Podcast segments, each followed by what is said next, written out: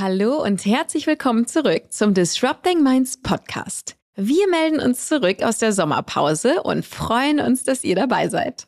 Wir haben eine Podcast-Aufnahmetour durch Berlin gemacht und hatten die große Freude, mit Finn Age Hensel zu sprechen. Er ist Gründer und Managing Director der Sanity Group.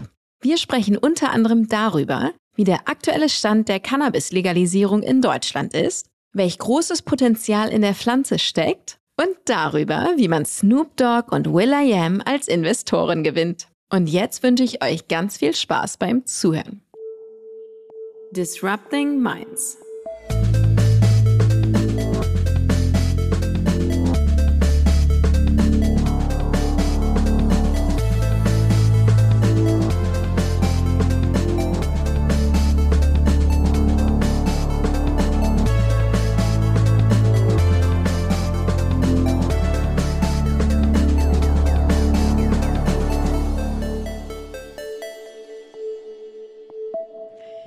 Schönen guten Morgen, Finn. Guten Morgen. Herzlich willkommen zum Disrupting Minds Podcast. Ich freue mich sehr, hier zu sein. Ja, vielen Dank. Ich muss sagen, ich freue mich, hier zu sein, weil wir sind bei dir. Genau, bei uns im Büro in ja, Berlin. Genau. Voll cool. Wir machen nämlich wieder eine Berlin-Tour und haben, äh, machen mehrere Aufnahmen hier und ich freue mich echt mega, dass wir mit dir starten dürfen. Da freue ich mich auch. Erzähl doch nochmal ganz kurz allen, wer bist du und was machst du? Ja, mein Name ist Finn Age Hensel, äh, bin wahrscheinlich jetzt inzwischen Serienunternehmer. Ähm, wahrscheinlich. Seit, ja, wahrscheinlich seit zehn Jahren eigentlich im Bereich Startups, ähm, im größeren Maße Berliner Startup-Szene. Davor war ich lange Zeit Berater bei Boston Consulting. Ähm, glaube, da habe ich so ein bisschen auch meine meine äh, Sporen mir mir verdient und meine Erfahrung gewonnen. Aber am Ende merkte ich, ich will doch lieber selber machen statt beraten und so bin ich eigentlich seit eigentlich zehn Jahren sehr glücklicher Unternehmer in verschiedenen Stationen. Ja, erzähl mal, Movinga habe ich noch im Kopf. Genau, also eigentlich nach BCG fing es zuerst mit Rocket Internet an. Mhm. Da bin ich nach Australien gegangen und habe dort The Iconic gegründet. Das ist quasi sowas wie Zalando, aber in Australien und Neuseeland. Ähm, dann zurück nach Deutschland äh, für Pro7 Inkubator ähm, aufgemacht. Epic Companies, das war der Versuch von Pro7, sowas wie Rocket Internet nachzubauen. Ähm, da sind so Unternehmen daraus hervorgegangen. Amorelli haben wir damals investiert, aber auch Gemondo. Äh, manche kennen auch noch Valmano. Äh, das sind so die typischen Firmen, die wir damals gebaut haben als Inkubator. Danach dann tatsächlich äh, Movinga ähm, und Berliner Bergbrauerei parallel und äh, jetzt eben seit ungefähr oh, fast schon viereinhalb Jahren Sanity Group. Sehr cool. Was ihr da genau macht, dazu äh, kommen wir gleich. Genau. Das ist genau. nämlich ein mega spannendes Thema. Ähm, bevor wir das tun, einmal ganz kurz, du bist ja Disrupting Minds Speaker und genau. äh, einmal spannend für alle zu hören, was sind denn eigentlich deine Bühnenthemen?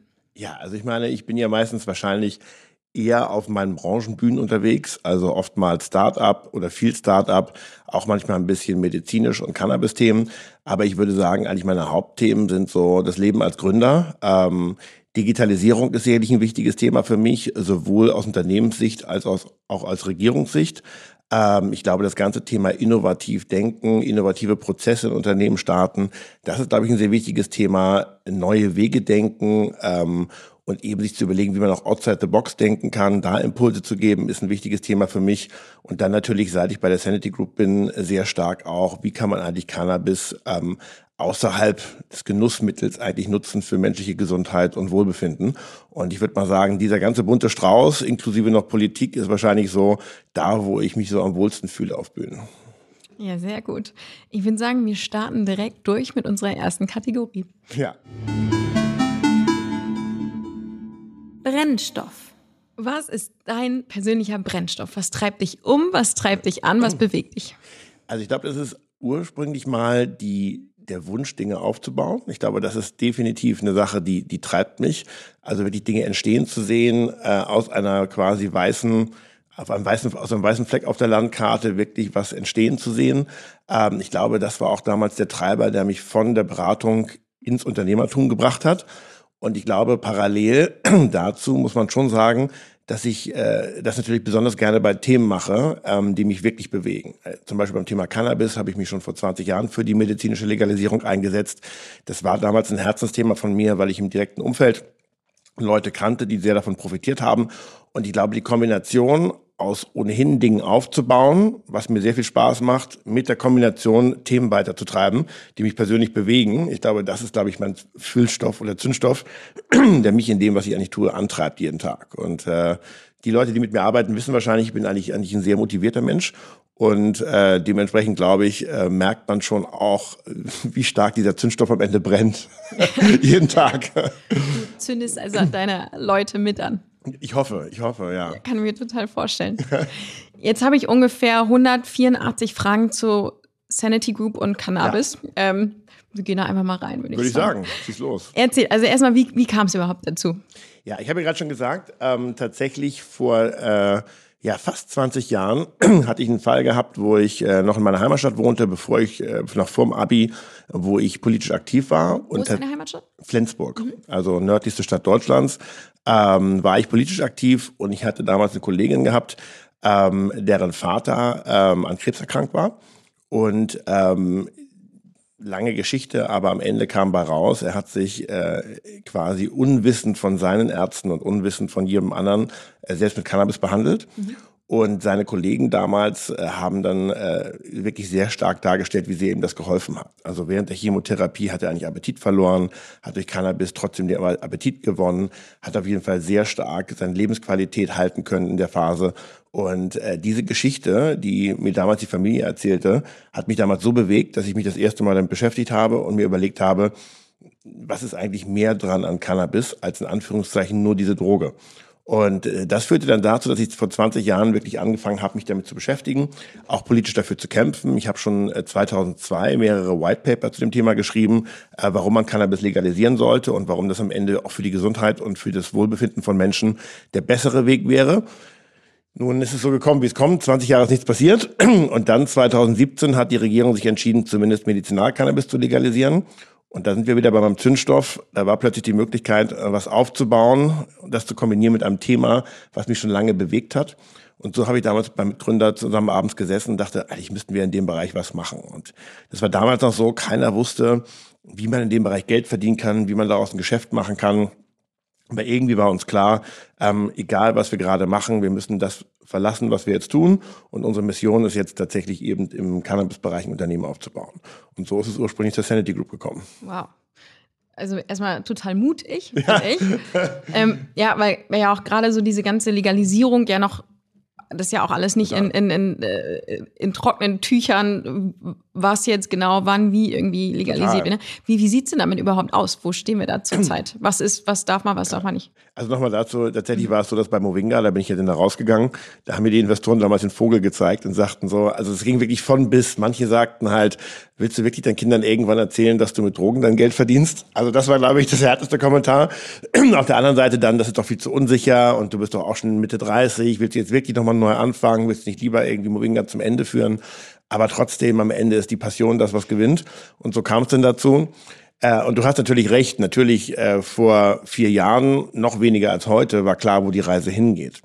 Ich äh, habe nur damals gesehen, dass zum Beispiel in Ländern wie Australien, aber auch in Ländern wie Kanada oder USA, eigentlich überall dort, wo medizinisches Cannabis erlaubt wurde, medizinisches Cannabis eine ziemlich starke Karriere hingelegt hat, weil halt immer mehr klar wird, immer mehr Studien zeigen, was Cannabis alles tun kann. Und ich habe mir damals gesagt, so oder so, selbst wenn ich legalisiert werden würde, wäre alleine der medizinische Markt immer noch ein boomender Markt, ähm, der im Base Case immer noch attraktiv wäre. Und natürlich habe ich mich damals schon auch äh, gefragt, so was passiert denn jetzt, wenn plötzlich eine Regierung sagen würde, wir legalisieren. Das war aber jetzt eher so ein bisschen äh, Top of the Cake, also quasi so ein bisschen die Sahne auf dem Kuchen, aber nicht äh, das, was ich als, als, als, ähm, als auf jeden Fall angenommen habe, was auf jeden Fall passiert. Und jetzt haben wir natürlich eine andere Situation. Ähm, dreieinhalb Jahre später kam plötzlich eine Ampelkoalition im Bund und äh, als sie natürlich dann announced haben, dass sie Cannabis legalisieren wollen, war das natürlich ein riesiges Thema äh, für uns. Und äh, wir haben damit nicht gerechnet. Ich habe auch ehrlicherweise nicht mit einer Nicht-CDU-Regierung gerechnet. Aber am Ende kam es so, wie es kam. Und dann ging natürlich so ein bisschen die Boomphase los, wo alle dachten, jetzt geht's richtig los. Und jetzt vor kurzem hat die Regierung wieder ein bisschen zurückgerudert und gesagt, naja, so ganz legalisieren können wir trotzdem nicht, weil internationales Recht und EU und sowieso Bundesrat. Ähm, und jetzt mal gucken, wie es weitergeht. Aber deine Frage war ja auch, wo stehen wir heute? Mhm. Also ich glaube, wir haben so glaube ich, fast vier Märkte im Bereich Cannabis. Das geht wirklich von Life Science, wo wirklich Wirkstoffe der Cannabispflanze genommen werden, um wirklich ähm, Medikamente zu entwickeln mit Studien über fünf Jahre, 10.000 Patienten, die gegenüber Placebo ähm, äh, getestet werden. Das ist ein Bereich, den machen wir auch. Ähm, wir haben zum Beispiel einen ähm, Compound gerade in der klinischen Studie. Das ist äh, ein Teil der Cannabispflanze gegen äh, Schizophrenie. Sind wir gerade in der Phase 2. Also das machen wir. Dann gibt's den, würde ich mal sagen, normalmedizinischen Teil. Das ist eher so, ähm, der Arzt verschreibt dir heute Cannabis, entweder als Blüte oder als Extrakt oder als äh, reiner Wirkstoff gegen Schmerzen, chronische Schlafprobleme, chronische Stresssymptome. Äh, das ist, glaube ich, so der, der nicht Life Science, aber immer noch medizinische Teil. Das würde ich sagen, ist heute unser Brot- und Buttergeschäft. Und dann gibt's den Wellness-Teil. Das ist so ein bisschen, wie kann Cannabis eigentlich helfen zu unterstützen, zum Beispiel Anti-Entzündlichkeit, äh, bei CBD-Produkten speziell. Äh, das ist auch ein Teil. Und dann ist der vierte Teil halt der Genussmittelteil. Das ist das, was man so aus Kalifornien, Snoop Dogg, Wiz Khalifa so kennt. Man rollt sich halt einen Joint und raucht den. Und wenn man so will, sind die ersten drei Teile in Deutschland komplett legal. Also man kann äh, definitiv mit Cannabis-Compounds Arzneimittel entwickeln. Man kann Cannabis sowohl CBD als auch THC medizinisch verschreiben. Äh, man kann CBD-Produkte und nicht THC-Produkte in kosmetischen Produkten anwenden. Das Einzige, was heute halt noch nicht geht, ist eben der Genussmittelbereich. Mhm. Sprich, du gehst äh, irgendwo um die Ecke zum Coffeeshop und kaufst dir halt zwei Gramm Cannabis zum privaten Gebrauch. Das ist natürlich der größte Markt tatsächlich, aber das ist der Markt, der sich jetzt langsam auch in Deutschland legalisiert, der aber noch nicht legal ist. Wenn du sagst, ähm, ein Arzt kann Blüten verschreiben, ist es im Prinzip aber das gleiche. Also ich habe in Holland studiert, das ist aber ein paar Jahre schon her. Ähm. Du bist ja, bist ja Expertin. Mama, ähm, was ich sagen wollte. Ja, ich, genau. ich habe auch studiert in Holland. nee, aber Spaß. Aber ist das im Prinzip das Gleiche, was der, also könntest du das, was du im Coffeeshop kaufst, darf dir der Arzt schon verschreiben? Ja. Also, also in der Tat und äh, ich glaube, das muss man auch ganz ehrlich sagen es ist kein Hexenwerk, in Deutschland eine Cannabisverschreibung zu bekommen. Du hast Ärzte, die sich darauf sehr stark ähm, auch nicht nur fokussieren, sondern die da sehr stark Experten geworden sind. Und natürlich kann eigentlich jeder Deutsche, der in irgendeiner Art und Weise Indikation hat, ähm, für die Cannabis helfen kann, bei vielen Leuten oftmals Schlaf und Stress, die können zum Arzt gehen und sagen, ich möchte mir jetzt Cannabis verschreiben lassen. Und dann bekommst du halt tatsächlich ähm, in einem Beutel oder in einer Dose ähm, die Blüten, wie man sie normalerweise auch in Holland im Coffeeshop bekommen würde, aber natürlich in pharmazeutischer Qualität. Sprich, ähm, der Anbau ist jetzt nicht in der Garage irgendwo äh, passiert oder irgendwie in einer illegalen Farm, sondern tatsächlich eben unter wirklich medizinischen Voraussetzungen. Sprich, äh, meistens Indoor, ähm, auf jeden Fall klinisch sichere Räume, ähm, Prozesse, dahinter stecken, dass zum Beispiel keine Bakterien reinkommen und so weiter. Also man muss schon sagen, die Produkte, die heute im medizinischen Markt sind, sind schon wirklich Top-Produkte, mit denen auch der Schwarzmarkt oder die Produkte in Holland nur selten mithalten können. Ist ja beruhigend. Ist beruhigend. Ja. Und genau genommen äh, sehen wir jetzt das auch nochmal zu deiner Frage, was ändert sich jetzt? Äh, die Regierung will ja legalisieren, aber sie hat auf dem Weg dahin auch beschlossen, dass Cannabis kein Betäubungsmittel mehr ist. Ähm, was heißt das? Das heißt, dass Ärzte künftig viel leichter verschreiben können als heute. Das heißt, wir kommen jetzt zwar noch nicht zu einer Legalisierung, aber ein Schritt wird sein, dass die medizinische Verschreibung so einfach wird, dass letztendlich sich deutlich mehr Leute ähm, und auch deutlich mehr Ärzte eigentlich eine Verschreibung ähm, für Cannabis machen können. Und das erwarten wir jetzt eigentlich schon Anfang nächsten Jahres. Und das wird wahrscheinlich auch sehr spannend werden, weil man hat in Israel gesehen, äh, dort wurde ein ähnliches ähm, Verfahren implementiert. Das heißt also, es wurde deutlich vereinfacht für Ärzte zu verschreiben. Und plötzlich hat man heute in Israel eine halbe Million Cannabis-Patienten, was auf 10 Millionen Einwohner relativ viele sind. Ja, stimmt. ja. Ja, klar. Also ich glaube auch hier der Markt, ähm, der, ja. äh, der wird riesig sein. Ja. Also man geht davon aus, dass eigentlich fast 10 Prozent aller erwachsenen Deutschen einmal im Monat Cannabis konsumieren. Das heißt, das ist ja auch immer das Verrückte, wenn die Leute äh, dann sagen, äh, eine Legalisierung führt dazu, dass plötzlich alle anfangen zu kiffen. Das ist halt überhaupt nicht richtig, meines Erachtens, sondern es führt halt wie in Kanada und Kalifornien dazu, dass die Leute, die es heute illegal machen, künftig legal machen, mit all den Vorteilen, die damit verbunden sind, dass sie eben bessere Produkte haben, dass sie äh, Beratungsangebote äh, in Anspruch nehmen können, dass sie sich nicht schämen müssen gegenüber dem Arzt oder gegenüber ähm, ihren Eltern zu sagen, ich habe Probleme damit und eben, dass Steuereinnahmen für den Staat generiert werden. Aber die Wahrheit, dass wir quasi eine große Gruppe an Cannabiskonsumenten in Deutschland haben, die lässt sich gar nicht wegdiskutieren. Welche Produkte habt ihr jetzt Also, heute auf dem Markt? Heute auf dem Markt. Also wir haben auf, in dem medizinischen Bereich, also nicht der Life Science Bereich, sondern der medizinische Bereich, da haben wir heute ungefähr zehn verschiedene Blütensorten. Das heißt also, wir haben tatsächlich eine große Auswahl an verschiedenen Blüten. Die können aus Kanada kommen, aus Portugal, aus Südafrika, aus Uruguay. Ähm, das heißt, die sind im verschreibungspflichtigen Bereich, kann man sich verschreiben lassen von uns. Ähm, dann das zweite, was wir haben, sind sogenannte Extrakte, auch im medizinischen Bereich. Das heißt, äh, man hat verschiedene Stärken an Ölen, ähm, die halt gerade für Leute, die ungern über die Lunge, ähm, sage ich mal, ähm, Medikamente einnehmen ähm, oder Cannabis einnehmen, eine sehr gute Alternative. Ähm, und dann haben wir noch, das nennt sich eine Sache Dronabinol, das ist reines kristallisiertes THC, auch im medizinischen Bereich. Das sind die drei medizinischen Kategorien, die wir heute haben. Und dann haben wir im Wellness-Bereich, im CBD-Bereich, haben wir mit Displays und White zwei Marken. Und ähm, dazu gehören kosmetische Produkte wie zum Beispiel unser Sportgel. Da ist zum Beispiel die antientzündliche Wirkung von Cannabis, die dort sehr stark hilft. Ähm, dann haben wir Gesichtscremes, ähm, wir haben Mundsprays, wir haben Tinkturen, ähm, wir haben am Ende sogar Badezusätze. Also überall da, wo wir wirklich glauben, CBD kann im Wellnessbereich beitragen, ähm, einen guten Nutzen zu erfüllen, sprich Schlaf, Antientzündlichkeit und so weiter, haben wir Produkte, die das unterstützen. Und das ist quasi eigentlich heute das Produktportfolio, ähm, was du eigentlich hast. Du siehst die auch an der Wand. Leider kann der Zuhörer das nicht sehen, Ja. aber da sieht man eine ganz gute Auswahl. Teile Und- davon hatte ich schon im Gesicht. Genau. Also. Ach ja, tatsächlich.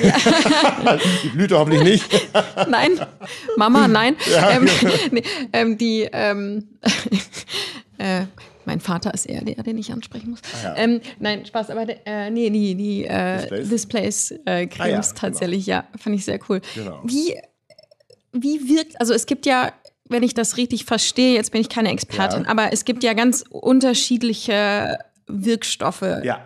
Also ist ja gerade schon gesagt, also THC kennt man. Ja. So, dann ist das CBD, ist das, was Also du du hast, ich glaube, da muss man einen Schritt zurückgehen. Ja, bitte. Du, äh, Cannabis, die Leute kennen es ja, das ist eine Pflanze. Und ähm, was viele Leute nicht wissen, es gibt hunderte verschiedene Genetiken dieser Pflanze. Also äh, von irgendwie typische Namen, Gorilla Glue ist eine Genetik, Amnesia ist eine Genetik.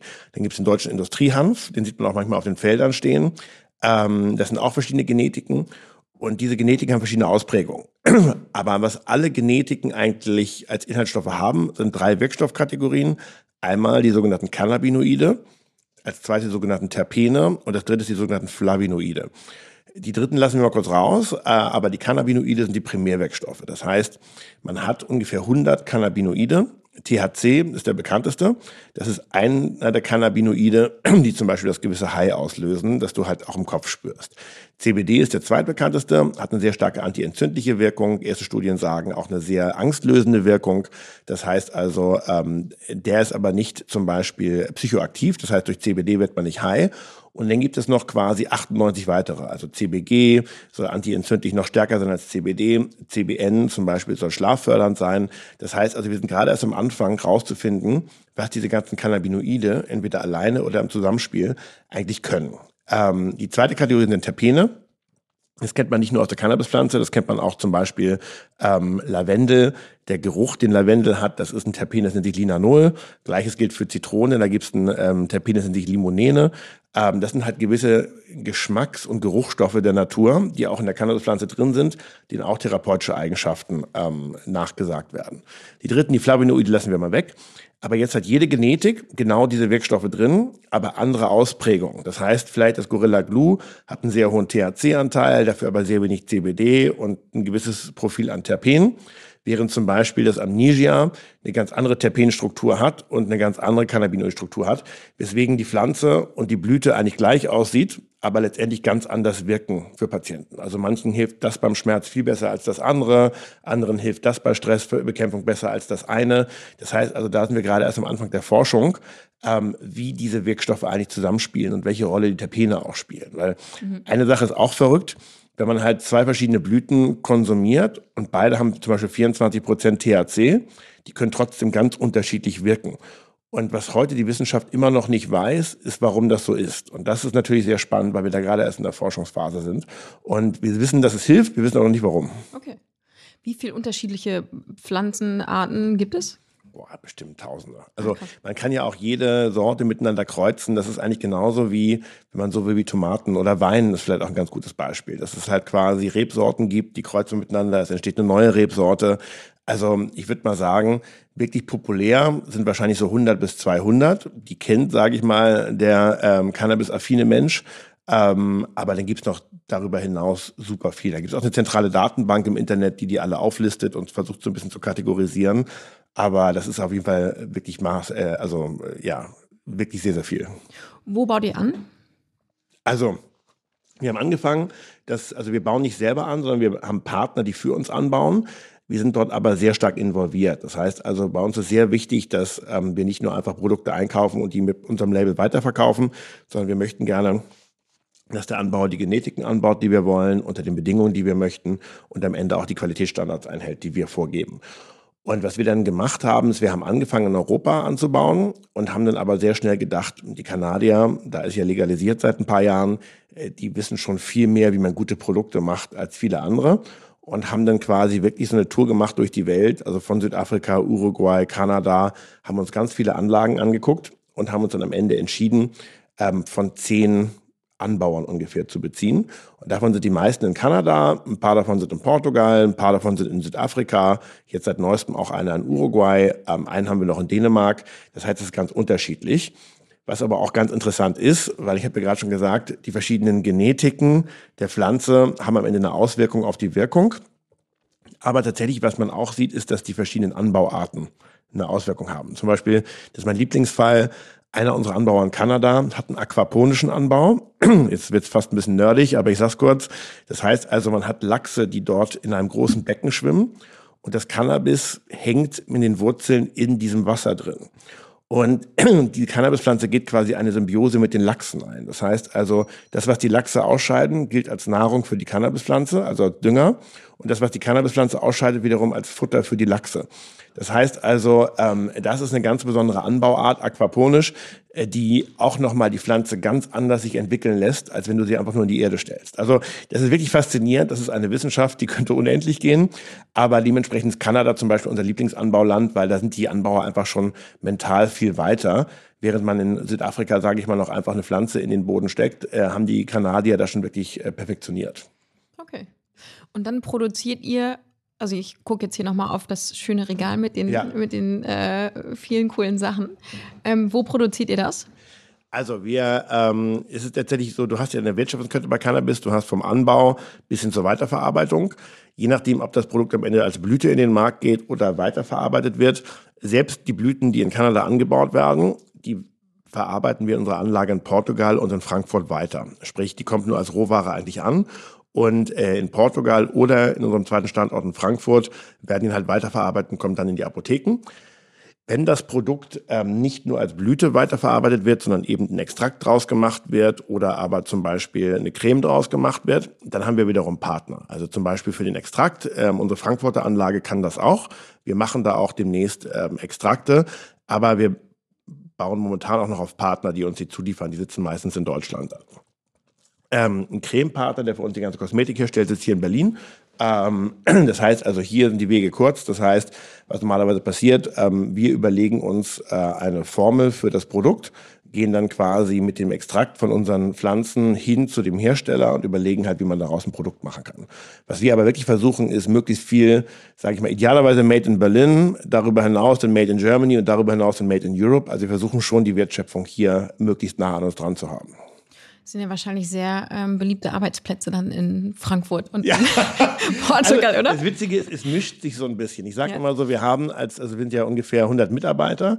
Ich sage immer, wir haben eigentlich, äh, die Mitarbeiterschaft teilt sich in drei Drittel. Das eine Drittel sind wirklich die Pharmazeuten. Die haben jetzt, sage ich mal, kein persönliches Verhältnis zur Pflanze, sondern es ist eine reine medizinische Betrachtungsweise für die. Ähm, dann haben wir das zweite Drittel, das sind die typischen Start-Upper. Davon mögen vielleicht ein paar die Pflanze, aber genau genommen wollen die nur ein Unternehmen groß machen und wollen Startup-Erfahrung sammeln.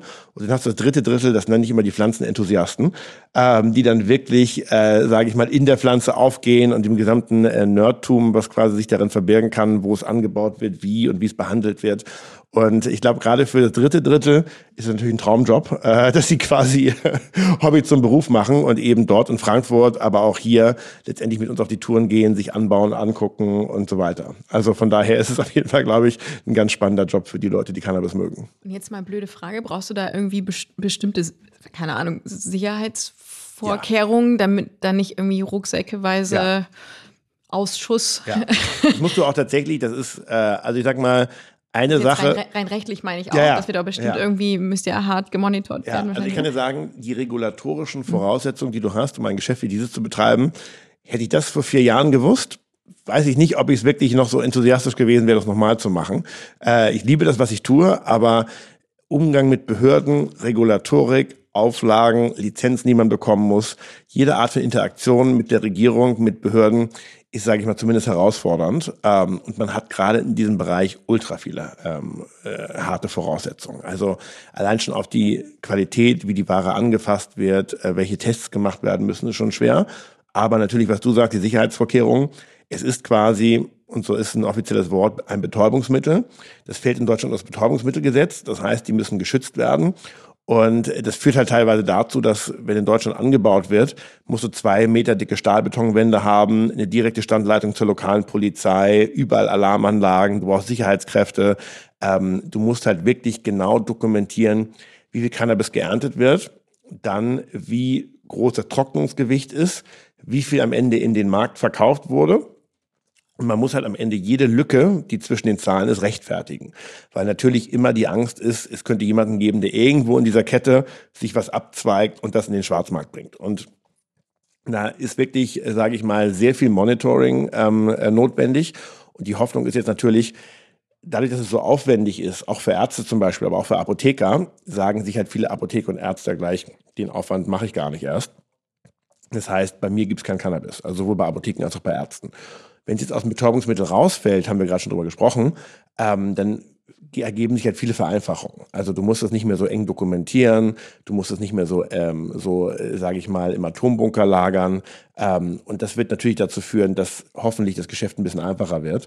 Aber es ist schon wirklich sehr herausfordernd. Und äh, wenn ich mir vorstelle, in was für Atombunkeranlagen wir da teilweise agieren, wo ich dann schon sage, das ist jetzt mal auf Norddeutsch ein bisschen überkandidelt, ähm, wie das quasi ähm, aussieht im Vergleich zu anderen Themen, die, die genauso gefährlich oder viel gefährlicher sind. Also das ist schon fast ein bisschen absurd, als ob jemand für irgendwie 10 Gramm Cannabis irgendwie ein Stahlbetonlager ähm, in die Luft sprengen würde. Das ist schon ein bisschen verrückt. Aber so ist es nur gerade in Deutschland. Es wird ja echt spannend dann, wie sich das weiterentwickelt. Ja. Also du sagst, nächstes Jahr könnte sich da was tun? Ja, also Also eine Sache habe ich auch gelernt in diesem Startup. Ähm, die Dinge, wo du abhängig von der Regierung bist, dauern immer länger, als man denkt. Ähm, und selbst wenn du deine längste Timeline nimmst, verdoppel sie immer noch mal. Ähm, das heißt also, es ist quasi sehr äh, mal Euphorie und dann wieder Ernüchterung. Ich glaube aber in der Tat mit den Gesetzentwürfen, die jetzt vorgelegt sind, ähm, die Regierung hat zwei oder möchte zwei vorlegen, einmal eine Phase 1, einmal eine Phase 2. Und diese Erleichterung für den medizinischen Teil wären in Teil 1 und der ist nicht bundesratszustimmungspflichtig. Das ist eine sehr gute Nachricht, weil der Bundesrat ist CDU dominiert und der ist eigentlich sehr skeptisch, was Cannabis angeht. Sprich, ähm, wenn jetzt die Cannabis äh, in Phase 1 Cannabis erstmal entkriminalisiert wird, äh, das heißt, jeder darf 25 Gramm zu Hause besitzen und ähm, das ist okay. Gleiches gilt für den Anbau zu Hause. Man darf drei Pflanzen zu Hause haben und man darf sogenannte Clubs gründen, wo man untereinander Cannabis tauscht. Ähm, das ist der, die Säule 1 des Gesetzes und dazu gehört eben die medizinische Vereinfachung. Und da bin ich sehr optimistisch, dass das dieses Jahr noch beschlossen wird. Und wenn alles gut läuft, vielleicht sogar zum 01.01.2024 in Kraft tritt. Und das würde halt bedeuten, dass nächstes Jahr, glaube ich, ein sehr gutes Jahr für die Branche wird. Ich drücke die Daumen. Danke. Gibt es viel Wettbewerb? Ja, Zunehmend ähm, auch wahrscheinlich, oder? Ja, es ist auch das fluktuiert. Ähm, ich glaube, 2017, als Cannabis medizinisch legalisiert wurde, gab es auf jeden Fall einen Boom. Ähm, dann gab es auch echt tatsächlich sehr viele frühe Exits, weil es gibt ja so ein paar riesige kanadische Unternehmen, die dort in der Legalisierung groß geworden sind. Die haben dann ganz viele deutsche Startups gekauft, teilweise Startups, die noch nicht mal ein halbes Jahr alt waren, wurden für 20 Millionen Euro von den großen Kanadiern gekauft. Und das hat natürlich sehr viel Fantasien geweckt, dass alle dachten, Mensch, das äh, geht doch genauso. Das heißt, wir haben eigentlich in der frühen Phase sehr viel Wettbewerb gehabt. Dann gab es schon, sage ich mal, zwischendrin so eine Phase, wo nicht viel passiert ist und äh, Dinge viel länger dauerten und dann auch noch Corona kam. Da sah man, hat sich das wieder sehr stark minimiert. Jetzt mit der Legalisierungsankündigung ist es wieder komplett nach oben gegangen. Und jetzt ist aber schon gerade eine Phase, und ich glaube, das kann man offen so sagen, ähm, wir haben ja ähm, gerade kein gutes Investmentklima allgemein für Startups. Und das merkt man halt gerade schon bei den Startups, die wir sehen. Plus, dass natürlich jetzt durch die Unsicherheit kommt das Cannabis-Gesetz, wann kommt es, wie kommt das, natürlich Investoren nochmal extra vorsichtig sind und sagen, ist es jetzt wirklich, äh, ist es jetzt wirklich ähm, das, der richtige Zeitpunkt, um zu investieren? Und das führt jetzt dazu, dass viele Unternehmen zwar gerne möchten, aber viele einfach nicht das Geld haben, am Markt zu agieren. Aber wir sehen halt schon, dass viele Leute in Wartestellung gerade sind. Also von daher, ich würde mal sagen, wir sind sicherlich unter den Top 3 in Deutschland. Ähm, wir wollen natürlich Top 1 werden, aber wir haben, glaube ich, schon so 30, 40 echt ernstzunehmende Wettbewerber, die alle schlau sind, die alle gut arbeiten. Und von daher ist es ein sehr dynamischer Markt. Okay. Und die sich auch ähnlich breit, ihr seid ja recht breit aufgestellt, ja. das ist natürlich gut. Genau. Ähm. Also, ob das gut ist, das äh, diskutiere ich immer wieder mit den Investoren. okay. Weil natürlich Breite bedeutet Komplexität. Ja, ja, Komplexität bedeutet Geld. Und Geld ist nie gut auszugeben in einem Markt, wo gerade das Investitionsklima schlecht ist. Das ist natürlich schon immer ein Thema, was wir haben. Aber die Breite war gewollt von Anfang an. Wir werden ähm, die Breite auch aufrechterhalten. Und wenn du mal unsere Wettbewerber anguckst, siehst du, die sind eigentlich eher immer Spezialisten in ihrem Bereich. Also du hast entweder eine CBD-Firma oder eine Medizinal-Cannabis-Firma oder eine Life Science-Firma oder eine Firma, die sich nur für die Legalisierung gerade vorbereitet und beschäftigt. Äh, du hast sehr selten eine Firma wie wir, die verschiedene ähm, Punkte der Supply Chain und des Marktes eigentlich in einer Firma abdecken. Und was wir jetzt gerade machen, wir wollen es ein bisschen zusammenziehen und, und mehr Synergien heben, aber ich glaube, das unterscheidet uns trotzdem noch sehr stark von unseren Wettbewerbern. Investoren war gerade ein gutes Stichwort. Ihr habt ja hier richtig famous äh, ja. Äh, people on board. Also ähm, Snoop Dogg ist ein, ein Unterstützer, glaube ich. Was heißt nee, das? Ist auch Oder Investor. Auch, auch Investor. Ja. Und Will I Am ist auch ein Investor. Okay. Wer, wen habt ihr noch so? Fam Und also wie man dann? Also vielleicht mal ganz kurz auch einen Schritt zurück.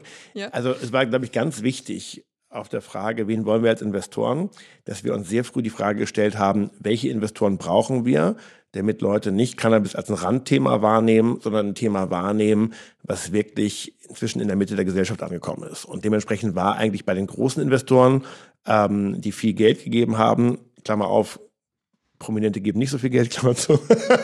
es sind halt wirklich so institutionelle VC-Investoren mhm. gewesen. Also Holzspring Ventures ist bei uns drin, Cherry Ventures ist bei uns drin, Atlantic Food Labs ist bei uns drin. Also wir wollten schon sehr stark, dass auch die VC-Fonds sehen, es ist jetzt was Normales, in Cannabis zu investieren.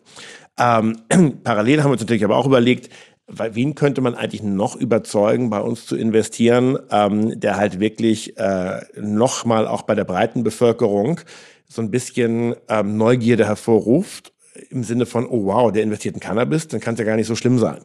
Zum Beispiel haben wir da Klaas Häufer Umlauf, ähm, jeder kennt ihn von Joko und Klaas, die Steffi Giesinger, ehemalig Germany's Next Top Model, wir haben den Mario Götze, André Schörle und Dennis Aogo, ich sage immer unsere drei Nationalspieler, ähm, die sind sehr aktiv. Ähm, auch ein Dennis zum Beispiel war mit uns sogar in Portugal auf so einer Reise, wo wir uns verschiedene Anbauer angeguckt haben. Ähm, und dann haben wir halt eben mit Will I Am und Snoop Dogg zwei amerikanische Größen im Bereich Musik ähm, und haben aber auch ansonsten eigentlich noch ein, ganz, ein paar ganz spannende Unterstützer. Ähm, wie zum Beispiel Wiz Khalifa, ähm, ja auch ein Freund von Snoop Dogg. Das heißt also schon ganz witzig, cool. weil diese, diese Berührungspunkte zu Prominenten hatte ich früher nie. Und jetzt habe ich halt immer so Themen, so einmal im Monat telefoniere ich mit Klaas, dann André Schürle treffe ich mal ab und an, dann Mario Götze ruft mal durch und fragt, wie es gerade läuft. Und Dennis Aogo hat einen Kontakt, den er mir gerne vorstellen würde. Eine Steffi Giesinger hat ein Produkt mit uns rausgebracht bei DM. Also wir haben halt die Celebrities auch nicht nur, um zu zeigen, guck mal, wir haben Prominente, sondern die meisten haben auch wirklich ein ganz persönliches Verhältnis zu Cannabis oder oder, oder auch CBD. Und äh, das macht natürlich schon Spaß, und auch mit denen zu arbeiten, weil die halt wirklich Interesse daran haben, was hier passiert. Wie kam es dazu oder wie seid ihr an die gekommen? Also in, jetzt so die Deutschen, das kann ich mir denken, das, das ergibt sich wahrscheinlich leichter, aber jetzt ja.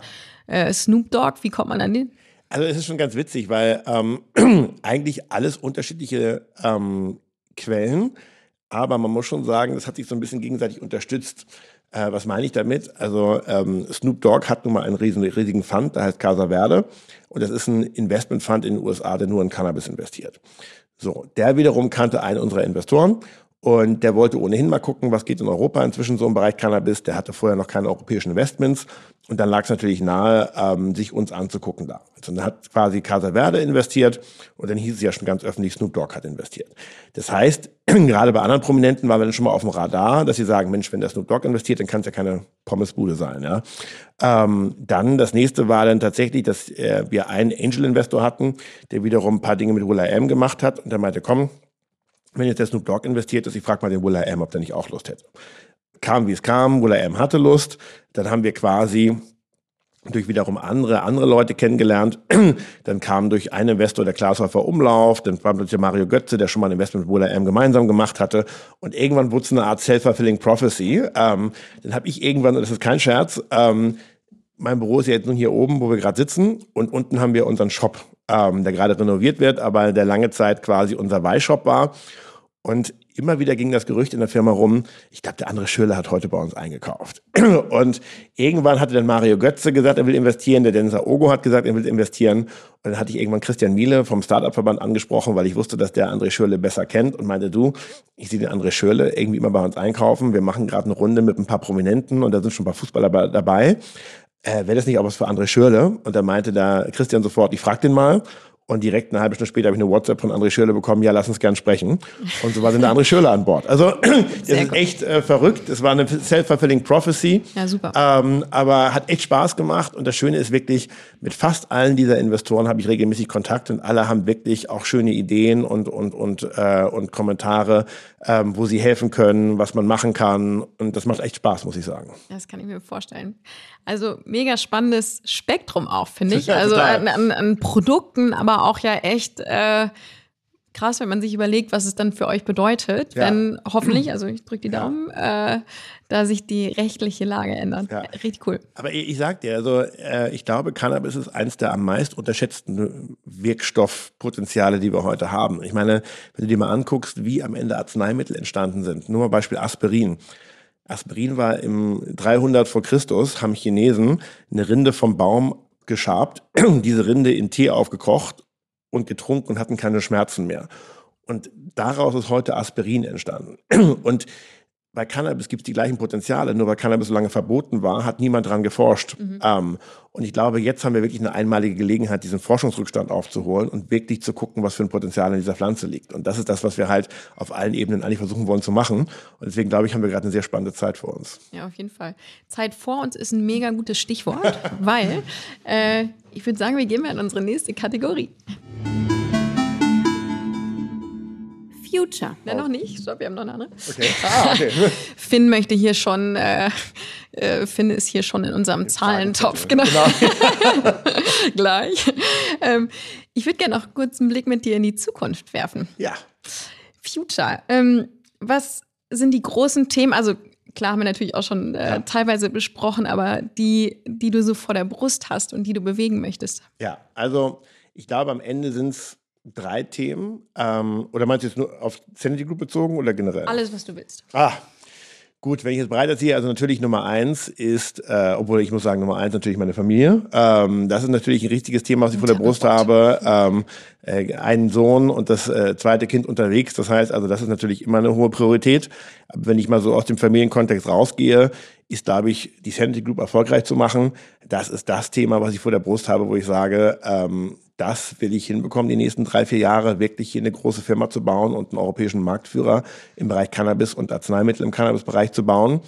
Ähm, das sind noch viele Herausforderungen, weil wie geht's weiter mit der Legalisierung, was passiert mit Medizinalcannabis und, und, und.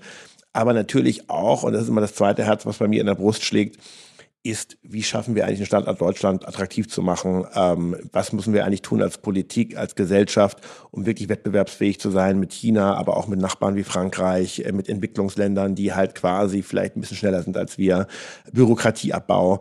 Deswegen bin ich auch sehr aktiv im Startup-Verband ähm, und engagiere mich da auch, weil ich glaube, äh, das sind wirklich so Themen, da sind wir in Deutschland hinterher. Und das ist sicherlich auch ein Thema außerhalb von Sandy Group, was ich vor der Brust habe, wo ich immer denke, was können wir noch tun, um den Standort zu verbessern? Und dann äh, natürlich für mich immer noch so die Frage, äh, wo sehe ich mich so in 10, 15 Jahren? Äh, aber ich sage immer so als, als, als Scherz, irgendwann dann, wenn die Sanity Group an der Börse ist und vielleicht auch Zeit dann für neue Führungskräfte ist, dann werde ich vielleicht irgendwann so einen aquaponischen Anbau mit Lachszucht bei mir zu Hause in Flensburg leiten. Das ist so, sage ich mal, so ein Mini-Thema, was ich immer im Hinterkopf habe, was ich vielleicht noch mal vor der Brust habe. Sehr cool. Äh, Flensburg ist deine Family wahrscheinlich auch noch, genau, oder? Ja. Genau. Also tatsächlich, ich wohne jetzt seit zehn Jahren in Berlin, davor fünf Jahre in Sydney, aber ich habe sehr starke Verbindungen zu, nach zu Hause. Also Flensburg ist für mich wirklich Heimat. Ich bin an der Küste groß geworden. Das ist irgendwie für mich so, da sind meine Freunde von zu Hause noch. Erstaunlich viele meiner Freunde sind dort geblieben. Und ich versuche halt tatsächlich einmal im Monat ein bisschen Zeit da zu verbringen und äh, dementsprechend immer noch sehr enges Verhältnis zu meiner Heimatstadt. Ach, sehr schön. Ich bin ja auch Nordlicht, ich bin Ostfriesin und ah, ja. äh, also somit auch in Küstennähe groß geworden. Welche Stadt in Ostfriesland? Aus Leer komme ich. Ach, aus Leer, okay. Ja, also an der holländischen Grenze. Ich war noch nie. so langsam fühlt sich alles in ein Bild zusammen. Nicht zuhören, Papa. ich durfte in der, ähm, in der Schule tatsächlich, ähm, mussten wir mal für die Frankfurter Rundschau einen Artikel schreiben. Da gab es bei uns nämlich immer viele Gerichtsprozesse von irgendwelchen Fattis, die erwischt wurden an der Grenze, Ach, die sich dann da ein bisschen was rübergeschmuggelt ja. haben. Und äh, da durften wir mal als Schüler äh, Artikel schreiben über diese äh, Gerichtsprozesse. ja, genau. Ähm, also ja, schon mein Leben lang mit diesem Thema verbunden. Ja. Anders als man denkt. aber endlich heute kannst du drüber reden. endlich. Ich habe so lange drauf gewartet. Ja, genau. Ach, sehr cool. Du, was hältst du davon, wenn du, wenn wir jetzt tatsächlich in unsere, ja genau, also Feuer frei. Okay, Finn, wir kommen zu unserer letzten Kategorie. Du mischst hier gerade schon die, die, den Zahlentopf durch, genau. das ist gut. Also bei Feuerfrei werden immer ähm, fünf Zahlen gezogen und äh, du gibst mir die. Fang ruhig mit der ersten an. Und, Sind die äh, nacheinander oder alle zusammen? Mach ruhig erstmal eine. Ganz gemütlich und dann gucken wir mal, was dich erwartet. Die 20. Okay. Ähm, ah, was war der erste Berufswunsch, den du je hattest? Bürgermeister werden. Ah, was? Bürgermeister Nein, von Flensburg? Tatsächlich. Das war tatsächlich, ich habe, also, ich war wahrscheinlich als Kind so ein bisschen so ein Nerd und ich habe tatsächlich mich schon damals hervorgetan, indem ich schon damals, frage mich nicht, wie das kam, äh, schon immer Ideen entwickelt habe, wie man irgendwie eine Stadt verbessern könnte, was man anders machen könnte und habe die auch tatsächlich immer fleißig in Briefen an die Stadt geschickt ähm, was eigentlich witzig war, weil meine Eltern beide unpolitisch waren und sich alle so ein bisschen gefragt haben, wo hat der Sohn das irgendwie her, dass er unbedingt diese Stadt regieren möchte. Ähm, bin dann auch tatsächlich früher Jugendstadtpräsident geworden, aber tatsächlich der erste Wunsch war tatsächlich, ich will Bürgermeister einer Stadt werden, in dem Fall halt Flensburg. Wer weiß, ich meine, äh, wenn du dann da deine, deine, deine, deine ne? wenn du dann deine Lachszucht äh, ja, genau. dann da hast, du wirst bestimmt lokaler ein, Unternehmer, das ist bestimmt mit dem Thema ein sehr beliebter Bürgermeister. Ja, ich glaube, du hast gute so Chancen. okay, zieh gerne die nächste.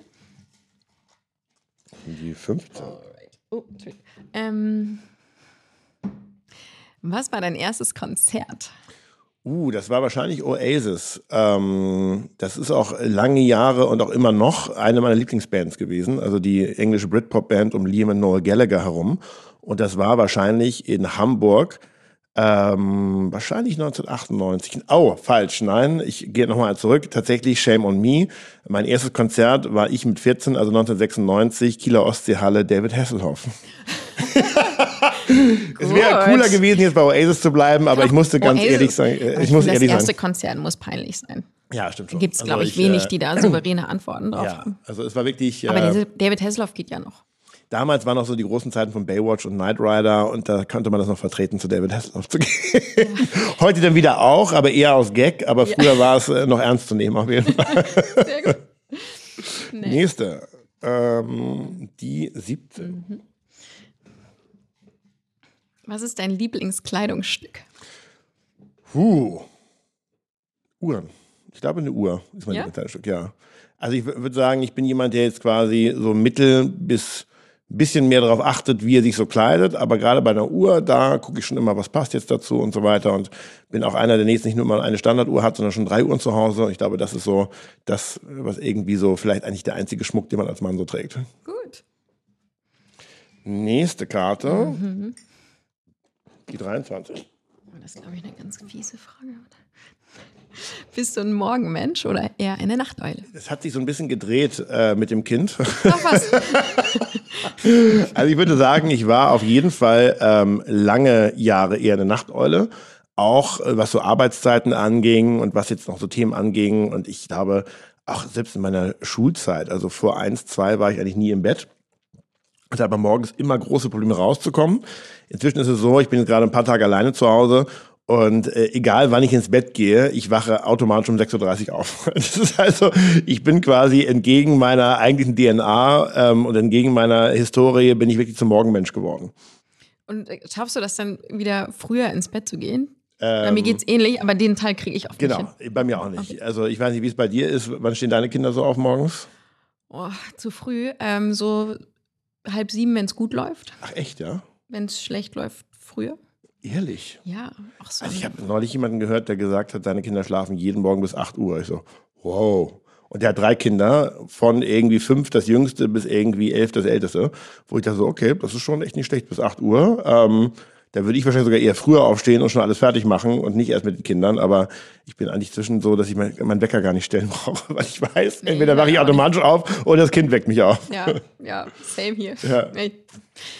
Last. Gut, last but not Mensch. least, ähm, die 14. Okay. Witzig, hatte ich vorhin als Beispiel. Wo war dein blödester Urlaub?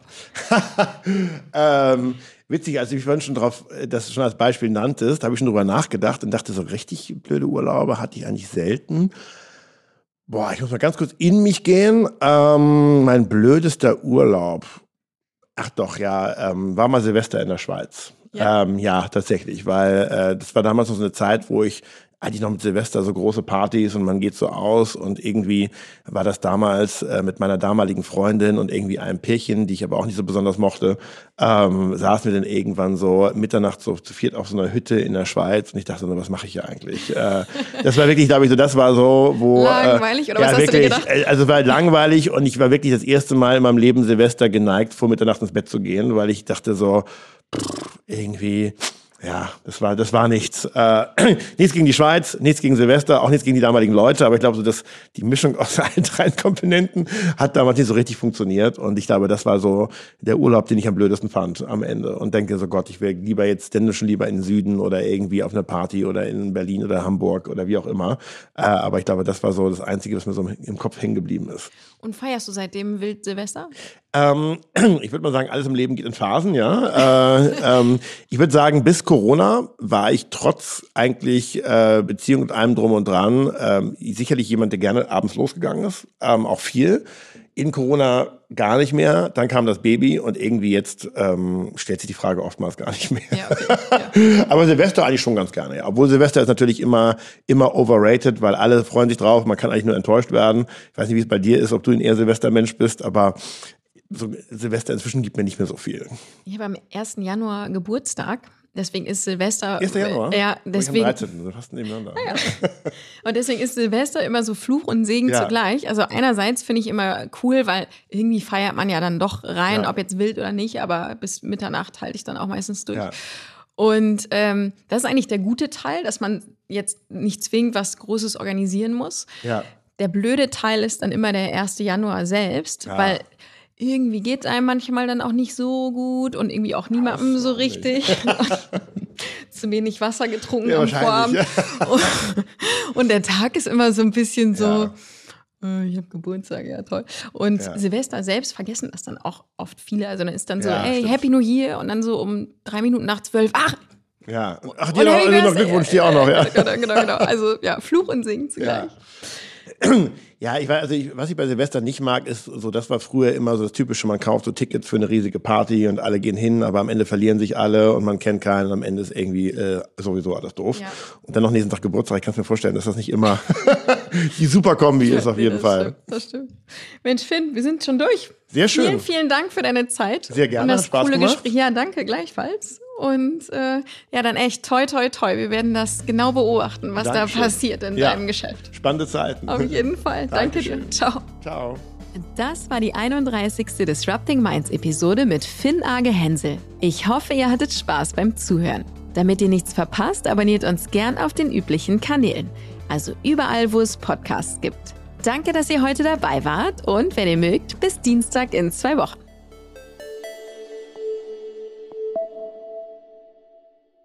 Dieser Podcast wird produziert von Podstars bei OMR.